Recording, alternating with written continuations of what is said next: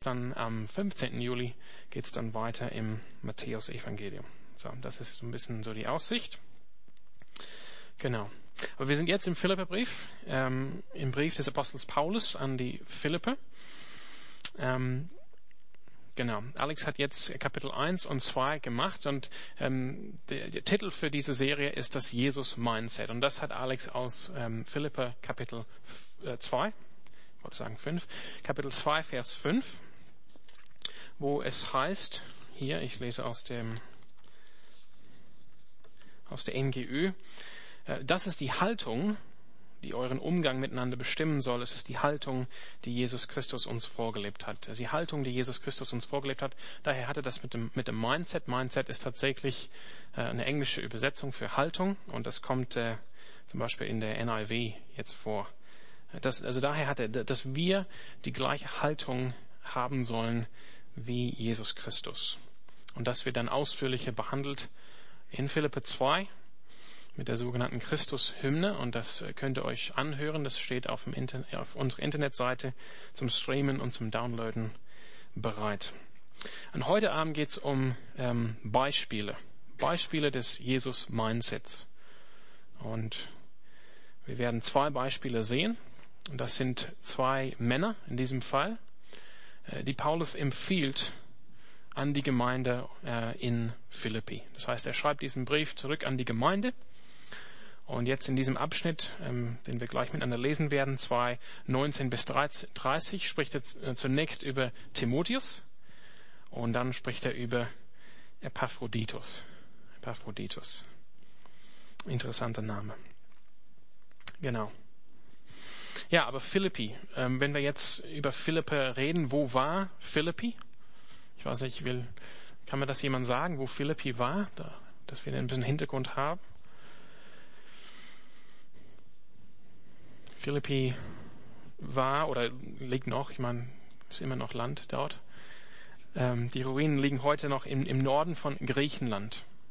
Also es war eine wichtige äh, Stadt auf der Straße von der Küste ähm, Richtung Rom bis, zu, bis nach Konstantinopel. Das heißt, es war auch eine reiche Stadt.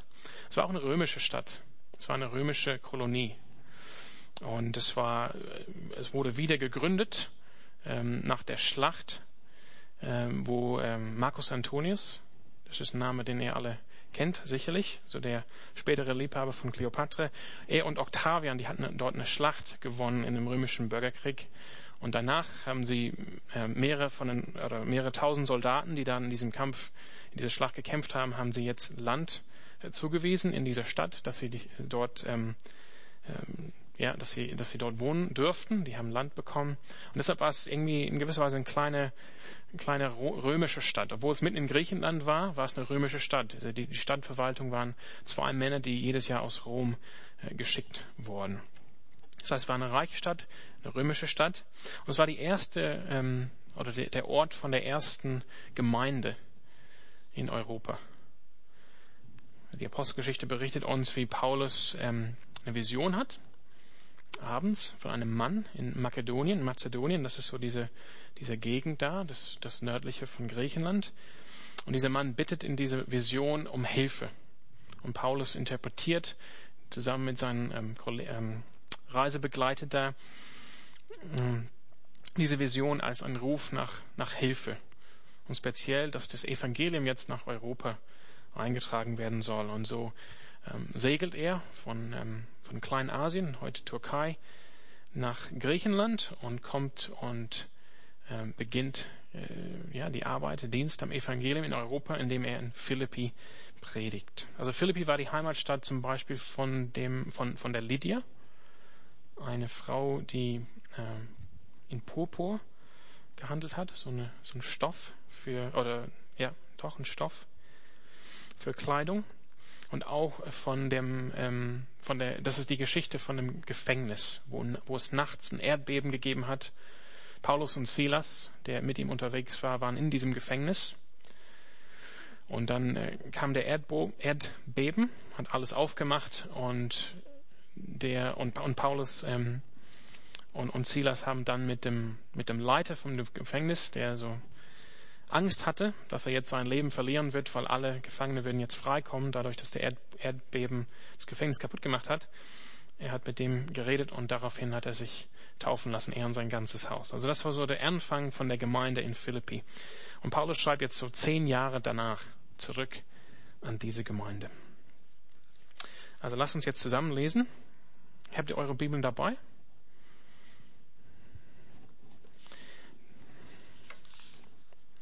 Also das ist keine Pflicht, aber wenn ihr wollt, wenn ihr mögt, könnt ihr immer gerne Bibel mitbringen. Ich lese heute Abend aus der NGÜ. Philippa 2, 19 bis 30. Also Paulus hat gerade diese Christus-Hymne aufgeschrieben über die, die Haltung von Jesus Christus und dann daraufhin äh, einige Worte geschrieben, wie im Lichte von dieser Wahrheit oder wie angesichts dieser Wahrheit nun die, die Christen dort in Philippi leben sollen. Und jetzt äh, fängt es an im Vers 19. Übrigens, schreibt Paulus, übrigens hoffe ich, im Vertrauen auf den Herrn Jesus, Timotheus, schon bald zu euch schicken zu können. Das wird nicht nur euch neuen Mut geben, sondern auch mir, weil ich durch ihn erfahren werde, wie es um euch steht. Ich habe nämlich keinen, der in allem so mit mir übereinstimmt und der sich, wenn er zu euch kommt, so aufrichtig um eure Belange kümmern wird wie er. Den anderen geht es allen nur um sich selbst und nicht um die Sache Jesu Christi. Ihr wisst ja selbst, was für ein bewährter Mitarbeiter Timotheus ist. Wie ein Sohn an der Seite seines Vaters, so hat er mit mir zusammen dem Evangelium gedient. Ihn also hoffe ich so bald wie möglich zu euch zu schicken. Nur muss ich erst einmal abwarten, bis ich sehe, wie es mit mir weitergeht. Und im Vertrauen auf den Herrn bin ich überzeugt, dass auch ich selbst euch bald besuchen kann.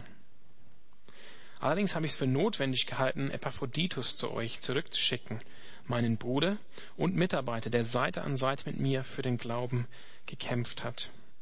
Von euch dazu beauftragt hat er mir in meiner gegenwärtigen Notlage geholfen.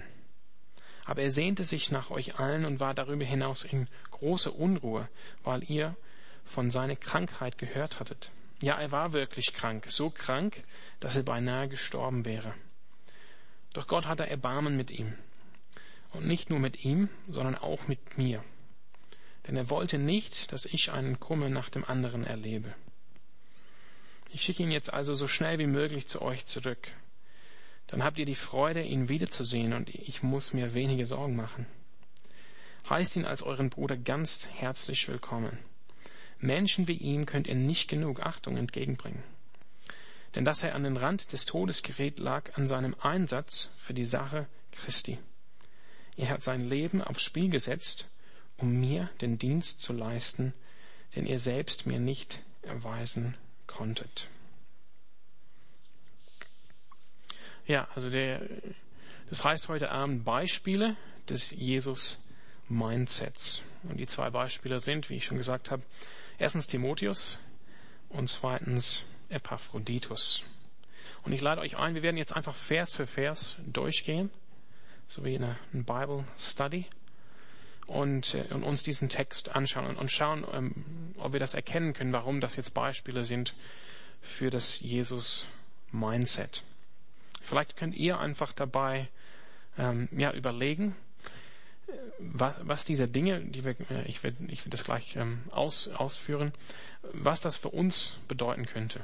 Dass wir das uns überlegen können bei dem Lesen des Textes gemeinsam. Was, was bedeutet das eigentlich für mich? Wie kann, wenn, wenn das jetzt ein Beispiel ist für das Jesus-Mindset, und Paulus will ja, dass wir alle diese Haltung haben, ja, jeder soll sich, wie er, wie er geschrieben hat in Vers 4, das ist die Haltung, die euren Umgang bestimmen soll, die euren Umgang als Gemeinde, damals Gemeinde Philippi, heute Gemeinde hier in Freiburg.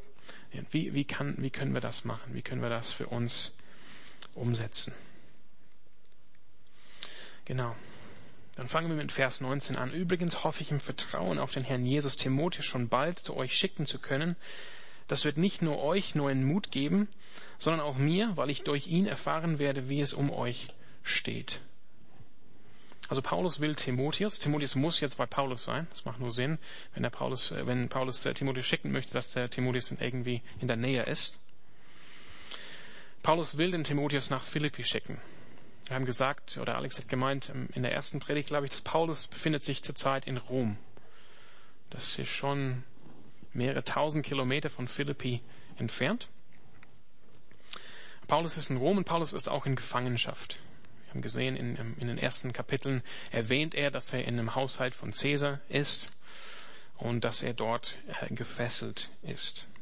Das heißt, er ist Gefangener in Rom, aber er denkt an, an die Gemeinde in Philippi und entscheidet sich, dass er Timotheus ähm, schicken möchte. Und Timotheus soll dann nach Philippi gehen und er, er soll dann wiederkommen zu Paulus. Das heißt, es ist schon eine lange, eine lange Reise. Also, äh, woher weiß ich das? Weil Paulus schreibt, weil ich durch ihn, ich möchte durch ähm, Timotheus erfahren, wie es euch geht, wie es um euch steht. Das heißt, Timotheus muss diese ganze tausende Kilometer reisen nach Philippi und dann muss er umdrehen oder nach einer gewissen Zeit, vielleicht nicht am gleichen Tag.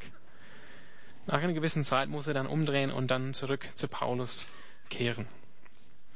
Also Reisen, das ist ähm, das ist nicht wie, wie, wie, ich meine, wir, wenn wir uns heute Reisen vorstellen, dann denken wir, ich weiß nicht, wie, woran ihr denkt, aber man kann relativ schnell überall auf der Welt hinkommen. Und obwohl, ja, obwohl wir lange Reise, reisen heute, heute, manchmal zu mir in die Heimat dauert es 25 Stunden, bis man in Sydney ankommt. Und es kann auch gefährlich sein, aber es ist trotzdem ähm, ganz anders wie, wie damals. Also wir müssen uns überlegen, wenn Paulus ähm, wenn es das Paulus wert ist, dass Timotheus diese Reise beginnt und diese Reise übernimmt, ähm, was, hat, was hat christliche Gemeinschaft hier für einen Wert ähm, bei Paulus? Also Paulus ist es wert, dass Timotheus die Zeit nimmt, ja, diese Reise zu unternehmen und dann auch zurück, dass er dann in dieser Zeit auf Timotheus verzichtet. Wir wissen von den späteren Briefen von Paulus an Timotheus, 1. Timotheus und 2. Timotheus, dass er wirklich bittet an Timotheus, komm zu mir, ich brauche dich. Alle anderen in 2. Timotheus, alle anderen haben mich verlassen. Nur Lukas ist bei mir geblieben. Das heißt, Paulus, wir haben es auch gelesen, der hat eine, eine enge Beziehung zu Timotheus. Und trotzdem ist er bereit, auf Timotheus zu verzichten und Timotheus diesen, diese Gefahr auszusetzen, eine lange Reise auf sich zu nehmen, weil es ihm wert ist, wie es der Gemeinde in Philippi geht. Das hat was mit der christlichen Gemeinschaft zu tun, die Paulus mit der Gemeinde in Philippi hat. Das hat er ganz am Anfang gesagt, in Kapitel 1, Vers 5. Er hat gesprochen von diesem Anteil, den die Gemeinde in Philippi hat, an seiner Arbeit, an seinem Dienst am Evangelium, eigentlich an der Ausbreitung des Evangeliums, der christlichen Botschaft. Das müssen wir uns überlegen, was, wie können wir das auf uns übertragen? Wie würden wir das sehen? glaube, heute ähm, sind wir oft pragmatisch. Nicht alle, aber viele von uns sind pragmatisch und würden sagen, hm, ich glaube nicht, dass sich das lohnt, das zu tun. Ich habe mich auch dabei ertappt, wenn Leute erzählen, dass sie jetzt so ein, zum Beispiel eine Kurzzeit Einsatz machen, das denke ich, hm, für das ganze Geld, was ihr da ausgibt, für die Flüge, die Verbindung, die Wiesen und so weiter, können wir einfach das Geld dann per, per Überweisung dann an die Leute schicken und es würde irgendwas Besseres äh, erzählen. Habe ich manchmal gedacht. Aber hier habe ich ein Beispiel, wo Paulus bereit ist, diese Kosten auf sich zu nehmen. Ich meine, es kostet auch was für Timotheus. Er muss mit dem Schiff reisen von Brindisium, Brindisium in, in Italien rüber nach Griechenland. Er muss irgendwie runterkommen. Er muss jeden Abend Brot haben, muss irgendwo übernachten. Das kostet was. Aber für Paulus ist es es wert, was die christliche Gemeinschaft stärkt und Paulus möchte auch wissen, wie es den Philippa geht. Er möchte auch wissen, wie es den Philippa geht. Und Timotheus ist auch bereit, diese Reise anzutreten. Ja, also wir können uns da überlegen, was, wofür bin ich eigentlich bereit? Welche Kosten bin ich bereit, auf mich zu nehmen?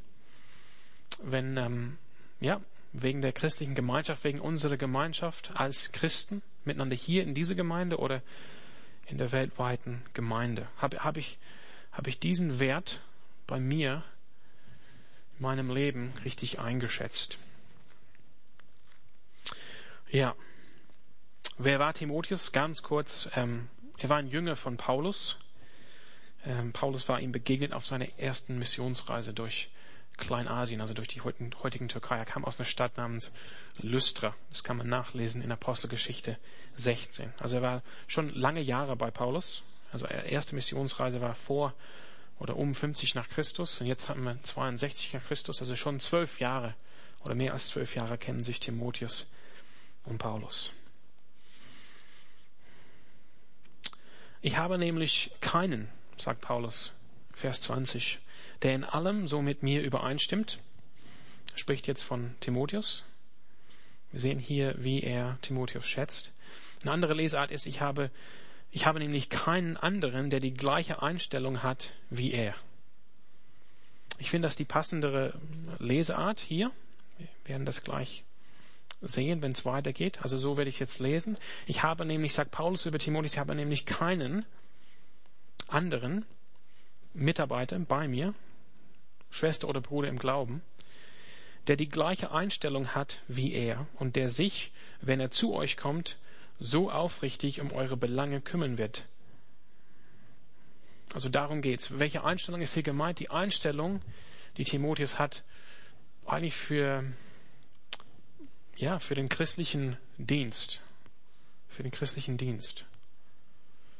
Das heißt, das ist eine starke Empfehlung hier für, von Paulus an die Gemeinde in Philippi. Er möchte, wenn, wenn Timotheus da ankommt in Philippi, er möchte, dass Timotheus gut aufgenommen wird. Und er spricht hier über die, ja, über die Einzigartigkeit von Timotheus für ihn als Mitstreiter, als Mitarbeiter. Ich habe keinen anderen, der die gleiche Einstellung hat wie er. Das heißt, wenn er, wenn der Timotheus zu der Gemeinde kommt, er wird sich aufrichtig um eure Belange kümmern. Also was ist das für eine Einstellung? Das ist, deshalb sage ich, das ist jetzt ein Beispiel von dem Jesus-Mindset. Diese Einstellung zu haben, dass ich mich aufrichtig kümmern werde um die Belange von der Geschwister, von den Brüdern und Schwestern im Glauben um mich herum. Und das ist ziemlich leicht gesagt, aber das ist nicht leicht umgesetzt. Ja, ist vielleicht ein bisschen ähm, schwierig an einem Mittwochabend solche Gedanken zu machen. Hm, wie kann ich das jetzt umsetzen in meinem Leben? Also Timotheus kommt aus, als Pastor. Ja, er ist ein pastoraler Mitarbeiter von Paulus. Also die zwei Briefe an Timotheus, erste, zweite, sind pastorale Briefe, weil die, die sind an, an äh, Timotheus gerichtet als, als Pastor von Gemeinden. Also Timotheus hat schon eine Berufung über sein Leben. Aber wir sehen hier von, seine, von seiner Einstellung, er ist aufrichtig. Also er meint es echt. Es ist jetzt nicht bloß ein Job für ihn. Er steht nicht einfach vorne und macht eine Predigt am Sonntag und teilt das Abendmahl aus und, und schreibt irgendwie ein Newsletter. Es ist nicht bloß ein Job für ihn, sondern es, ist, es geht ihm ähm, diese, diese Belange, ähm, die sind ihm wichtig. Er meint es echt mit den Leuten.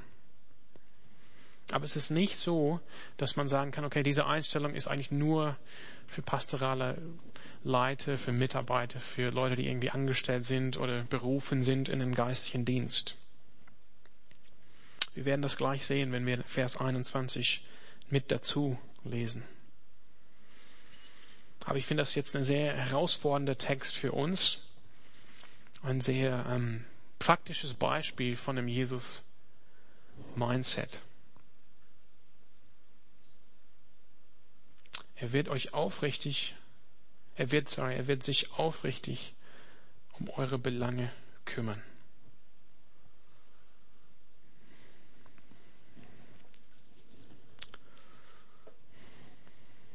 Wenn die Zeit reicht, dann kommen wir nochmal drauf zum Schluss. So schreibt Paulus gleich weiter. Also, dass er jetzt so über Timotheus denkt, stoßt der Gedanke bei ihm in den Kopf an, hm, aber wir sind andere. Und er schreibt hier so eine ziemlich vage, eine allgemeine Bewertung von dem Stand der Dinge, wohl bei sich in Rom. Oder wenn er jetzt überlegt, äh, die ganzen anderen Gemeinden, mit der er in Kontakt, mit denen er in Kontakt geblieben ist, die er vielleicht gegründet hat oder mitgestaltet hat in Ephesus, in Kolosse, in Rom, in Korinth. Er macht dieses, diese Aussage hier, Vers 21. Den anderen geht es allen nur um sich selbst und nicht um die Sache Jesu Christi. Also hier ist ein Kontrast mit Timotheus. Timotheus ist anders als die andere. Alle anderen denken nur an sich selbst, ist so Paulus pauschale Bewertung in diesem Brief. Die kümmern sich nur um sich selbst und nicht um die Sache Jesu Christi. Aber hier wird so ein interessanter Vergleich gesetzt. Timotheus kümmert sich nicht um sich selbst, sondern aufrichtig um die Belange der Gemeinde. Das heißt, die Sache Jesu Christi ist eigentlich die Belange der Gemeinde. Das ist der Kontrast. Was macht Timotheus? Timotheus ist aufrichtig im Herz. Er kommt und er wird sich kümmern um eure Belange als Gemeinde, als Gemeinschaft von Christen, die, die sich in Philippi trifft. Was machen andere? Vage, wir wissen nicht, wer genau gemeint ist. Die kümmern sich nur um sich selbst, eigentlich sind nur beschäftigt mit sich selbst. Und was das bedeutet ist, dass sie sich nicht beschäftigen mit der Sache Jesu Christi. Die Sache Jesu Christi ist denen nicht wichtig, nur die eigene Sache. Nur das eigene Leben, das eigene Leben. Und das ist, ähm, das ist wirklich ein hartes Wort. Und es ist nochmal sehr praktisch, wie das ist mit dem Jesus-Mindset. Wenn man das Jesus-Mindset hat, und ich kann jetzt nicht behaupten, nur weil ich hier vorne bin und rede, dass ich dieses Mindset hätte oder perfektiert hätte. Auf gar keinen Fall. Aber ich habe erkannt, wenn ich das Jesus-Mindset wirklich haben will, dann muss, dann muss es mir so, so gehen, dass ich erachte die Sachen von mir selbst als nicht wichtig oder nicht an erster Stelle. Nicht primär das, womit ich mich beschäftigen soll in meinem Leben, wonach ich oder worüber ich immer nachdenken soll, wofür ich immer beten soll, wo ich äh, die, wo ich meine Zeit immer investieren soll. Das ist sehr schwierig. Sehr schwierig. Ich weiß nicht, wie es euch damit geht, aber ich kann nur aus eigener Erfahrung reden. Es gibt schon Zeiten, wo ich eigentlich zu 90 Prozent, zu 99 Prozent vielleicht nur für mich selbst bete. Das sind zwar gute Gebete. Ich bete, dass ich ein besserer Freund werde. Oder dass ich ein besserer Ehemann werde. Oder dass ich ein besserer Vater werde. Aber eigentlich bete ich nur für mich selbst. Ich bin eigentlich nur damit beschäftigt, wie es mir geht, wie ich da besser auch im frommen Sinne, wie ich da besser leben kann, dastehen kann. Und ich muss auch sagen, aus meiner eigenen Erfahrung, diese Gebete bringen eigentlich am wenigsten. Diese Gebete bringen am wenigsten. Ich verbringe so viel Zeit für mich zu beten, dass ich eigentlich keine Zeit habe, ein besserer Ehemann zu werden oder ein besserer Freund zu werden. Das ist wirklich ein Schlüssel für das christliche Leben und ich möchte diesen Schlüssel hier ähm, verbinden mit dem Schloss des Jesus-Mindsets, um das Jesus-Mindset vielleicht äh, aufzumachen oder zu entriegeln. Wir, wir, müssen, ähm, wir müssen uns klar werden, wir müssen eigentlich die gleiche Einstellung haben wie Timotheus, der sich aufrichtig um die Belange der anderen, der Gemeinde kümmert. Und wir werden merken, und das, das habe ich immer wieder gemerkt in den eher kurzen Zeiten, wo mir das gelungen ist, wir werden das merken, wenn wir, wenn, ja, wenn, wenn, wenn, wenn das wirklich unsere Einstellung ist. Wenn anstatt 90 Prozent für mich selbst zu beten, ich bete für andere. Wenn ich meine Zeit investiere für andere, auch wenn es, wenn es mir was, wenn es mich was kostet. Das ist schwierig. Es muss uns was kosten. Es muss uns was kosten. Also die Implikation hier ist, Timotheus kümmert sich schon um die Sache Jesu Christi, weil er aufrichtig sich um die Belange der Gemeinde kümmert. Und das ist, glaube ich, ja, in gewisser Weise, das ist die praktische Umsetzung hier von dem Jesus-Mindset. Wie kann ich das Jesus-Mindset haben oder leben? Okay, Paulus spricht davon in, in Philippe 2, 4 und 5, dass es eine Haltung ist, wie Christus Jesus hatte. Er führt das dann aus in den Versen danach mit der Christus-Hymne. Könnt ihr nachlesen ab Philippe 2,6. Aber was heißt das praktisch? Praktisch heißt das, die gleiche Einstellung zu haben wie Timotheus, nämlich die, die Zeit zu nehmen, dass ich mich um die Sachen der andere oder die Belange der andere kümmere, wie Timotheus. Und das Interessante ist, dass die, die gleiche Wortwahl in, in, in diesen zwei Versen. Belange oder wenn es heißt hier Sache Jesu Christi oder Belange oder den anderen geht es allen nur um sich selbst. Da ist auch ein Wort da, das, das, das, das gleiche Wort, griechisch, in allen drei Beispielen. Und es ist auch das gleiche Wort in Philippe 2,4. Das ist der Link hier zum Jesus-Mindset. Philippe 2,4, jeder soll auch auf das Wohl der anderen bedacht sein, nicht nur auf das eigene Wohl. Also gilt nicht nur für Timotheus und angestellte Leute, gilt für jeden. Gilt für jeden. Hört sich ein bisschen anders hier an in der NGÖ. Jeder soll auch auf das Wohl der anderen bedacht sein. Nicht nur auf das eigene Wohl, aber eigentlich sind es die gleichen Worte, nur anders aneinander gereiht im Griechischen. Wie wir gelesen haben hier, den anderen geht es allen nur um sich selbst und nicht um die Sache Jesu Christi oder um eure Belange kümmern. Timotheus, in Bezug auf Timotheus. Die gleiche Wortwahl. Das heißt, diese, das, und das ist das Jesus-Mindset. Jeder soll auch auf das Wohl der anderen bedacht sein, nicht nur auf das eigene Wohl. Das ist die Haltung. Also, welche Haltung? Oder was ist das? Wenn ich auf das Wohl der anderen bedacht bin und nicht nur, nicht nur, ja, nur, wichtig vielleicht, muss mich schon ein bisschen um mich selbst kümmern. Nicht nur auf das eigene Wohl. Wenn ich das tue, dann das ist die Haltung, die euren Umgang miteinander bestimmen soll. So soll ich denken, so muss ich, diese Haltung muss ich haben in meinem Umgang mit euch. Jetzt ganz praktisch, ganz persönlich. Das ist die Haltung, die ich persönlich hier, Sam, heute Abend hier haben muss, soll, nach dem apostolischen Wort hier von Paulus in meinem Umgang mit euch, wie ich auf euch zugehe, wenn ihr hereinkommt, euch begrüße oder wie ich euch wenn, frage, wie euer Tag war oder wenn wir uns besser kennen, wie es in, für euch in der letzten Zeit war, wenn ich vielleicht ein bisschen mehr Hintergrund weiß, was, was nur wie er heißt. Das muss es sein. Und was ist diese Haltung?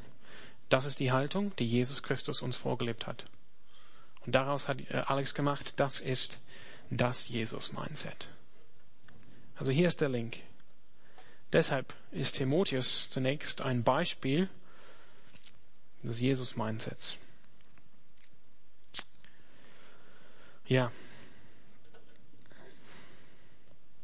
Aber das ist eine schwierige Sache. Und wie gesagt, wenn die Zeit reicht, dann werden wir zum Schluss kurz nochmal auf diesen Punkt kommen, zum Abschluss. Aber Paulus geht weiter. Ihr wisst ja selbst, was für ein bewährter Mitarbeiter Timotheus ist. Also wozu führt Jesus, das Jesus-Mindset? Es führt dazu, dass Timotheus bewährt ist. Er, er, erprobt, er, erwiesen. Er ist ein Experte. Das ist, was das Wort eigentlich bedeutet im Lateinischen. Erprobt. Er hat erfahren. Deshalb fragt man einen Experte, weil er die Erfahrung hat in diesem Bereich. Und das genau ist Timotheus an dieser Stelle. Warum? Weil er das Jesus-Mindset gelebt hat, geübt hat seit zwölf Jahren. Er ist zum Glauben gekommen, als er Paulus äh, begegnet ist in Lystra, als Paulus vorbeischaut in Lystra und predigt mit Barnabas. Da kommt der Timotheus zum Glauben und zwölf Jahre später kann Paulus sagen, der ist ein bewährter Mitarbeiter. Und das ist interessant, denn das ist eine Qualifikation für Leitung in christlichen Gemeinden. Paulus schreibt das an Timotheus zum Beispiel in 1 Timotheus 3 und in 2 Timotheus 2. Das ist eine, ja, eine Qualifikation, wie, die, wie eine Gemeinde erkennen kann, ob jemand eine Berufung hat zur Leitung. Dass er bewährt ist. Dass über einen Zeitraum klar ist, wie diese Person lebt, wie diese Person mit verschiedenen Situationen umgeht, welche Prioritäten diese Person setzt in seinem Leben ob diese Person wirklich eine Berufung hat zur Leitung. Und in diesem Fall ist es aus persönlicher Erfahrung, dass Paulus spricht. Paulus war mit Timotheus unterwegs. Er hat Timotheus hier und da geschickt, nach Ephesus zum Beispiel, nach Korinth. Jetzt will er ihn nach Philippi schicken. Er nennt ihn im zweiten Timotheusbrief meinen Sohn im Glauben. Und hier schreibt er auch, wie ein Sohn an der Seite seines Vaters. Das ist der Vergleich, den Paulus hier benutzt für seine Beziehung zu Timotheus. Ich kenne ihn wie ein Sohn, wie mein Sohn. Im besten Sinne des Wortes. Vater und Sohn. Eine, eine Beziehung von Liebe und Respekt und Eine gute Beziehung. So hat er mit mir zusammen dem Evangelium gedient. Also mit diesem Jesus-Mindset hat äh, Timotheus dem Evangelium gedient. Also das ist der nächste, der nächste Schritt, wozu uns das führt, wenn wir dieses Mindset haben. Ja. Also vielleicht ist das jetzt, ähm, überwältigt uns das jetzt ein bisschen. Oh, ich muss jetzt dieses Mindset haben und ich habe keine Ahnung wie. Ich habe jetzt genug äh, zu tun jetzt. Ich habe genug, woran ich jetzt denken muss. Eigentlich muss ich, jetzt, jetzt darf ich nicht mehr selbst für mich beten. Das ist, was soll ich jetzt machen? Aber wir wollen das ähm, nicht als Last oder Druck empfinden, auch wenn wir das wahrnehmen müssen, das ist, was Paulus uns als Apostel Jesu äh, gebietet. Wir, wir sollen diese Haltung, jeder soll diese Haltung haben. Das ist schon eine ernsthaft, ein ernsthaftes Wort von Paulus. Aber wir müssen verstehen, wozu. Und es wird, ähm, es wird immer eine Last sein, wenn wir das nicht verstehen, was, was das Jesus-Mindset eigentlich äh, bringt. Oder wozu uns das Jesus-Mindset eigentlich führt. Es führt uns zu dem Leben, was Gott uns eigentlich für uns vorgesehen hat. Es ist eigentlich eine positive Sache, eine Sache, wonach wir uns eifern wollen, wonach wir uns ausstrecken wollen und, und, und streben wollen. Es ist eine, es ist eine tolle Sache. Paulus, äh, leider kommen wir heute Abend nicht dazu, das ist im nächsten Abschnitt, aber Paulus spricht selber von diesem Rennen, von diesem Streben, von diesem Kämpfen, dass er, dass er sich ausstreckt nach dem Ziel, dass er läuft den Kurs oder das, oder den, den, das Rennen. Und, und so müssen wir das sehen. Das ist eine Sache, die das uns eigentlich ermöglicht, das Leben in Fülle zu leben. Aber das ist sehr schwer, weil wir in eine Welt hinein oder in eine Gesellschaft hineingeboren ist, wo das eigentlich ganz im Gegenteil ähm, praktiziert wird, gelebt wird, ähm, indoktriniert wird. Das ist ein starkes Wort. Unser ganzes System ist eigentlich nicht das Jesus-Mindset. Es ist das Ich-Mindset. Ich soll nur an mich selbst denken. Ich muss mich selber verwirklichen. Ich muss Leistung bringen. Ich muss aus, aus meinem Leben irgendwas machen. Ich muss, da gibt es bestimmte ähm, Dinge, die ich unbedingt erfüllt haben muss mit einem bestimmten Alter, je nachdem, in welche, äh, wo ich geboren bin. Ich muss bis irgendwann, äh, wann macht man das? Mit 18 muss ich Abitur gemacht haben oder ich einen Schulabschluss haben. Dann muss ich eine Ausbildung machen, dann muss ich ein Studium machen, dann muss ich irgendwann einen Bausparvertrag angelegt haben. Jetzt muss ich irgendwann heiraten, dann brauche ich schon Kinder und, und so geht es weiter. Damit die anderen nicht denken, oh, er hat irgendwie versagt mit seinem Leben oder was hat er mit seinem Leben gemacht oder er wartet hier nur ewig rum. Aber das ist völlig nicht das Jesus-Mindset. Eigentlich ist das Jesus-Mindset, dass ich nicht über diese Dinge denke, bete in, in, dem Sinne, dass ich mich voll damit beschäftige. Jesus sagt selber, trachtet zuerst nach dem Reich, Reich Gottes und all diese Dinge werden euch hinzugefügt. Also diese Dinge werden schon kommen. Das ist das, das Paradoxe. Wir müssen erst loslassen, damit wir diese Dinge überhaupt ergreifen können. Und das ist das Jesus-Mindset. Das ist eine positive Sache. Eine Sache hier, die, Paulus sagt uns nicht, jeder soll diese Haltung haben, jeder soll das, das Jesus-Mindset haben, damit wir irgendwie eine Last haben damit wir irgendwie unter Druck sind, unter Druck sind in der Gemeinde und uns irgendwie jetzt beschäftigen mit dieser Frage für Jahre, mit, mit Unzufriedenheit und Enttäuschung. Wie, wie mache ich das, Paulus? Ich versage jedes Mal. Sondern er gibt uns das als apostolisches Gebot. Jesus hat selber gesagt, weil er weiß, das ist eigentlich das christliche Leben. Das christliche Leben ist ganz basic, wie Jesus zu leben. Und das Jesus Haltung war und wir wollen wie Jesus leben, dann sollen wir auch diese Haltung haben. Und Jesus hat das beste Leben gelebt von allen Menschen in der ganzen Menschheitsgeschichte, würde ich sagen. Jesus hat das vollkommenste Leben gelebt, voll im Einklang mit seinem Vater im Himmel. Er hat alles richtig gemacht. Also Jesus kann zurückblicken. Jesus hat nie studiert, hat keinen Bausparvertrag gehabt. Er hat auch nicht geheiratet. Genau. Und trotzdem war er erfüllt als Mensch. Er hat das gemacht, wozu er bestimmt war, wo, wo, wozu er gesandt wurde von seinem Vater im Himmel. Also es ist ein, ziemlich einfach, wenn man das so reduziert auf die Bausteine hier. Aber wir müssen die richtige ähm, Ausrichtung haben oder Haltung haben gegenüber dieser Haltung. Gegenüber der Jesus meinst, des Jesus meinst oder des Jesus Haltung. Ansonsten wird das zu einer Pflicht werden und es wird zu einer Last und es wird, ähm, es wird uns dann kaputt machen, weil wir das falsch ansehen. So ist es mit vielen Dingen im christlichen Leben. So ist es zum Beispiel mit Geld. Ich muss die richtige Einstellung haben zum Geben an die Gemeinde, an Missionswerke, an Hilfswerke, an Leute, die Not haben. Ansonsten wird mir das irgendwann zur Last und es wird mein Leben kaputt machen und ich werde bitter werden. Und ich werde die Leute, die dann auf der Straße sitzen und fragen nach einem Euro, ich werde sie irgendwann hassen in meinem Herzen. Oder innerlich immer denken, ach, die sollen doch bloß arbeiten. Oder so ist es auch mit Sexualität. Wir müssen das verstehen aus Gottes Sicht, warum das eine gute Sache ist, damit wir danach streben können. Ansonsten wird es uns kaputt machen. So ist es auch mit dem Jesus-Mindset. Also ich möchte euch jetzt Mut geben. Es muss nicht heute alles, heute Abend alles geklärt werden. Aber wir, wir müssen daran arbeiten. Vielleicht ist das ein erster Schritt für uns heute Abend, einfach an unsere Grundhaltung zu den Dingen von Gott zu arbeiten. Wie betrachte ich das christliche Leben? Wie betrachte ich die, die Dinge, die von Gott kommen? Sind sie irgendwie eine Last auf mich, die ich irgendwie mache, weil ich davon überzeugt bin, dass es Gott gibt und ich soll das Richtige machen, aber Lust dazu habe ich eigentlich nicht? Oder ist das der Schlüssel zu dem erfüllten Leben?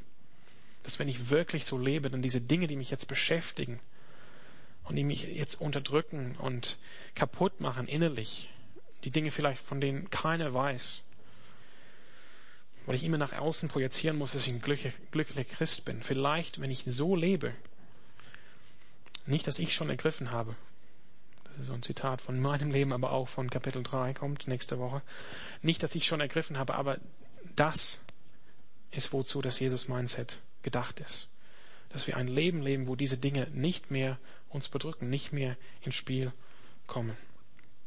Paulus wird das auch weiterhin äh, ausführen in Kapitel 4, wo er sagt, ich habe gelernt, in allen Situationen zufrieden zu sein, glücklich zu sein. Auch ein Wahnsinnswort. Ich ihn also hoffe, ich, Vers 23, so bald wie möglich zu euch zu schicken, nur muss ich erst einmal abwarten, bis ich sehe, wie es mit mir weitergeht. Also Paulus möchte die Gemeinde in Philippi segnen mit Timotheus. Dieser Timotheus, er kommt mit dem Jesus-Mindset, er wird euch segnen, er wird euch gut tun. Aber Paulus ist selber Gefangene und denkt, hm, aber ich brauche vielleicht den Timotheus, der ist wirklich mir ein Sohn im Glauben.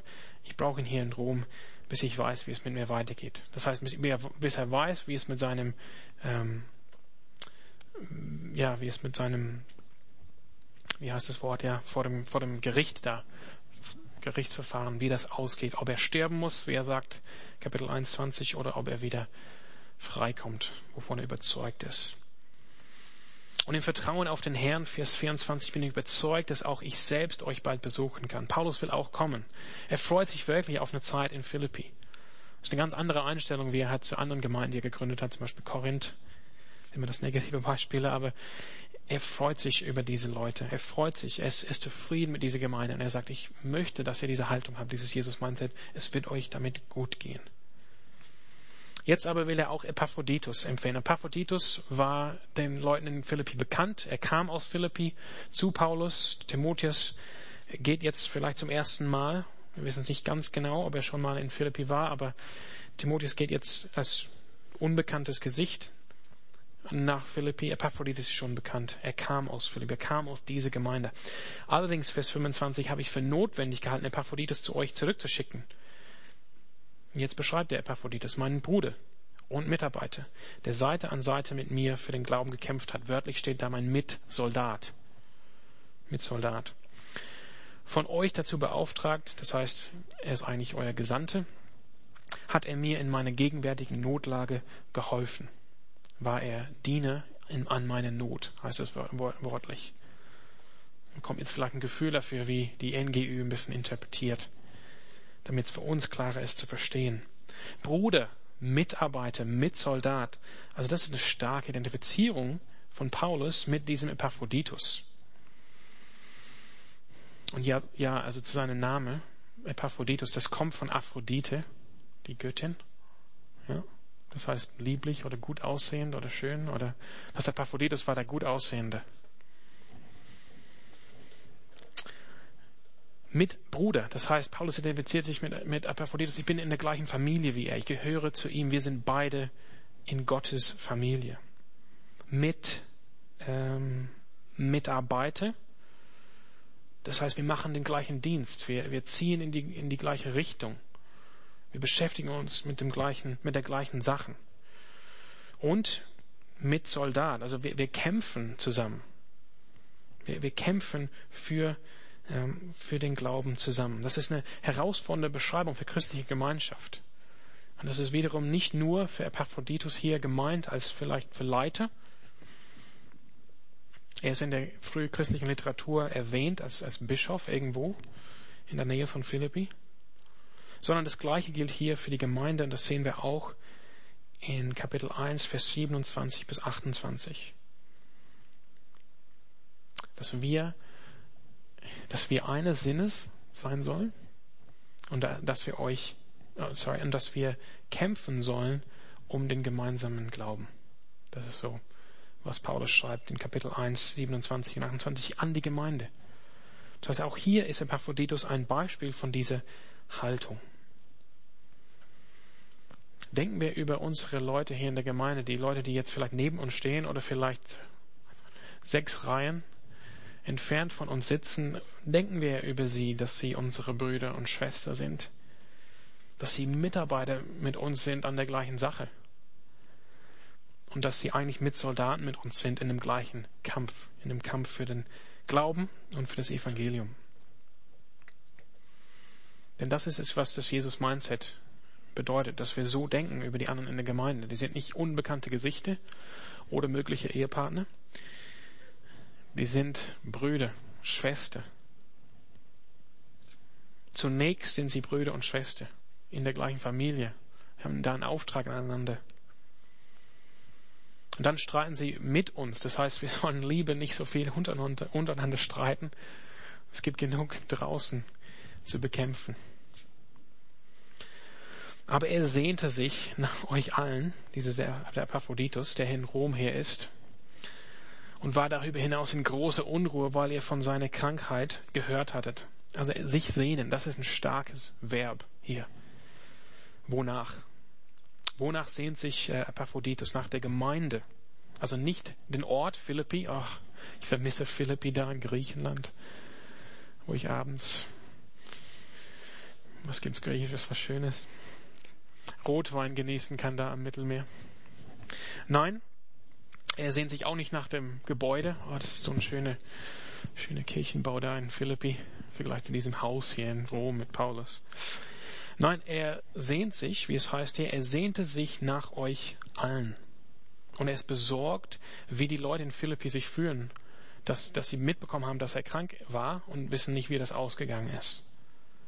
Das ist wahre Gemeinschaft. Und es war ihm jetzt nicht so, dass er irgendwie per WhatsApp schicken konnte, ja, mir geht's gut, kein Problem. Ich bin im Krankenhaus in Rom. Ein bisschen chaotisch hier in Rom, aber ich werde schon durchkommen. Also, also er, er sehnt sich, er, er, er ist in Rom und er weiß, ich muss, ähm, ich muss eigentlich weg, ich muss zurück. Ich vermisse diese Leute, die sind meine Leute, das ist meine Gemeinde, das ist meine Familie. Ich, ich muss zurück, ich will bei denen sein. Das ist, das ist, deshalb sage ich auch hier ein Beispiel von dem Jesus-Mindset. Jemand, der so denkt, der sich so wirklich sehnt, das ist jemand, der wirklich ähm, das verinnerlicht hat, dass er sich kümmert um die Belange der anderen, wo sie ihm wichtig sind und wo sie jetzt gefehlt haben eine Zeit lang denkt, ich frage mich, wie es denn geht. Ich bin besorgt, dass sie denken, ich wäre vielleicht tot oder todkrank. Ich, ich will wieder da sein bei ihnen. Ja, das ist wahre Gemeinschaft nach dem Jesus-Mindset. Paulus schreibt weiter und wir, wir sind gleich durch. Ja, er war wirklich krank, dieser Epaphroditus, so krank, dass er beinahe gestorben wäre. Doch Gott hatte Erbarmen mit ihm und nicht nur mit ihm, sondern auch mit mir. Denn er wollte nicht, dass ich einen, einen Kummer nach dem anderen erlebe. Gott hatte Erbarmen. Hier ist keine Heilung erwähnt. Also Paulus schreibt einfach die Genesung von Epaphroditus einfach Gott zu. Gott hat das irgendwie gemacht. Er spricht jetzt, äh, wir haben gebetet und er ist geheilt worden, sondern Paulus hat einfach erkannt durch die allgemeine Gnade, so wie ich heute gebetet habe für die Sonne. Ich erkenne dadurch, Gott ist uns wohlgesinnt. Die Sonne ist schön. Frühling ist schön. Gott hatte Erbarmen. sagt Paulus. Das ist schön, wenn wir Gott sehen in diesen Dingen im Leben. Dass Gott präsent ist in unserem Leben. Paulus erwartet hier nicht, das finde ich sehr, sehr wichtig, dass wir das jetzt mitbekommen, dass alles gut wird. Oft haben wir, und ich weiß, ich spreche wieder von mir selber, das heißt, ich bin jetzt nicht nur, ich bin nicht der, der das schon ergriffen hat und, und ähm, vollkommen lebt, aber wir haben eine solche Einstellung, ähm, auch wenn wir das nicht ausdrücklich bekennen und wenn einer uns fragen würde, würden wir sagen, nee, nee, das glaube ich nicht. Aber wir haben diese Einstellung, dass alles soll gut laufen. Und wenn nur eine Sache schief geht, dann sind wir plötzlich, oh, ich weiß nicht, was ich machen soll. Mein ganzes Leben geht zu Ende. Ich kenne das bei mir. Ja. Vielleicht ist es bei euch nicht so, aber vielleicht habe ich mich gerade ähm, blamiert hier, aber ich denke, dass es uns, dass es uns wirklich so geht, dass wir, wir haben diese Erwartung, das gehört auch mit unserer Gesellschaft zu, zu tun, mit dem Stand von der medizinischen Forschung, mit dem Gedanken, das Leben geht weiter, ich habe Anspruch jetzt auf 80 Jahre. Ich habe Anspruch auf einen Schulabschluss, auf einen Studienplatz, auf einen Ausbildungsplatz, auf ein Ehe. Ich, das gehört mir. Und dass wenn eine Sache schief geht oder auch, dass der Tag gut laufen soll, dass wir rechtzeitig ankommen, dass es keinen Streik gibt. Und dann, wenn eine Sache passiert, dann plötzlich, wow, ich, wie gehe ich damit um? Und, und, und oft ist das so, dass wir einfach dann gleich aufgeben mit bestimmten Dingen. Wenn wir irgendwie Widerstand erleben oder irgendwas geht nicht richtig, dann denken wir, okay, das ist nicht für mich, wenn wir nicht sofort Erfolg spüren oder, oder haben. Aber das ist ganz anders bei Paulus. Er erwartet nicht, dass alles gut läuft. Er sagt hier, ähm, Gott hatte auch Erbarmen mit mir, denn er wollte nicht, dass ich einen Kummer nach dem anderen erlebe. Also Paulus ist bereit für Kummer und er freut sich, dass er jetzt nicht hier einen nach dem anderen hat. Das ist eine ganz andere Einstellung. Er ist bereit, die harten Dinge zu machen. Das gehört auch zum Jesus-Mindset. Wenn man sich wirklich bereit ist, dass die Belange der anderen einen wichtig sind, dann wird man auch Kummer haben. Denn das Leben ist einfach nicht einfach hier. Und die Belange der anderen sind nicht, oh, ähm, welchen, welches Eisgeschmack sie jetzt haben wollen vom Eiskaffee. Darum muss sich jetzt Timotheus nicht kümmern, sondern um die, die wirklich normalen Sachen vom menschlichen Leben in eine Gemeinde. Ich schicke ihn jetzt also so schnell wie möglich zu euch zurück, dann habt ihr die Freude, ihn wiederzusehen und ich muss mir wenige Sorgen machen. Jetzt, wo der Epaphroditus wieder gesund ist, soll er schnell wieder nach Philippi. Heißt ihn als euren Bruder ganz herzlich willkommen. Menschen wie ihm könnt ihr nicht genug Achtung entgegenbringen. Das heißt, empfangt ihn als Bruder in Frieden, als Mitglied der Gemeinde mit Freude. So sollen wir einander auch begegnen und aufnehmen. Und es gibt eine richtige Ehrung für Menschen in der Gemeinde es ist nicht, dass immer alles gleich ist. Wir sind zwar alle gleich auf dem Niveau, wie es heißt in Galate, dass wir alle errettet sind durch die Gnade Gottes, ob wir Männer, Frauen, Juden, Griechen, Sklaven, Freier sind. Aber trotzdem können wir sehen, wie Gott wirkt in den Leben von Menschen und erkennen, das, was Epaphroditus gemacht hat, das, ähm, das gebührt, geehrt zu werden. Wozu, warum? Denn das er an den Rand des Todes gerät, lag an seinem Einsatz für die Sache Christi. Also er wird geehrt. Das heißt nicht, dass er irgendwie, dass daraus ein Heilige gemacht wird und macht irgendwie eine Holzstatue von ihm auf in der Ecke, dass man Kerzen anzünden kann vor ihm, sondern er wird geehrt in der Gemeinde für wie er gelebt hat. Dass er als Beispiel ist für andere. Wie Paulus auch schreibt, folgt meinem Beispiel.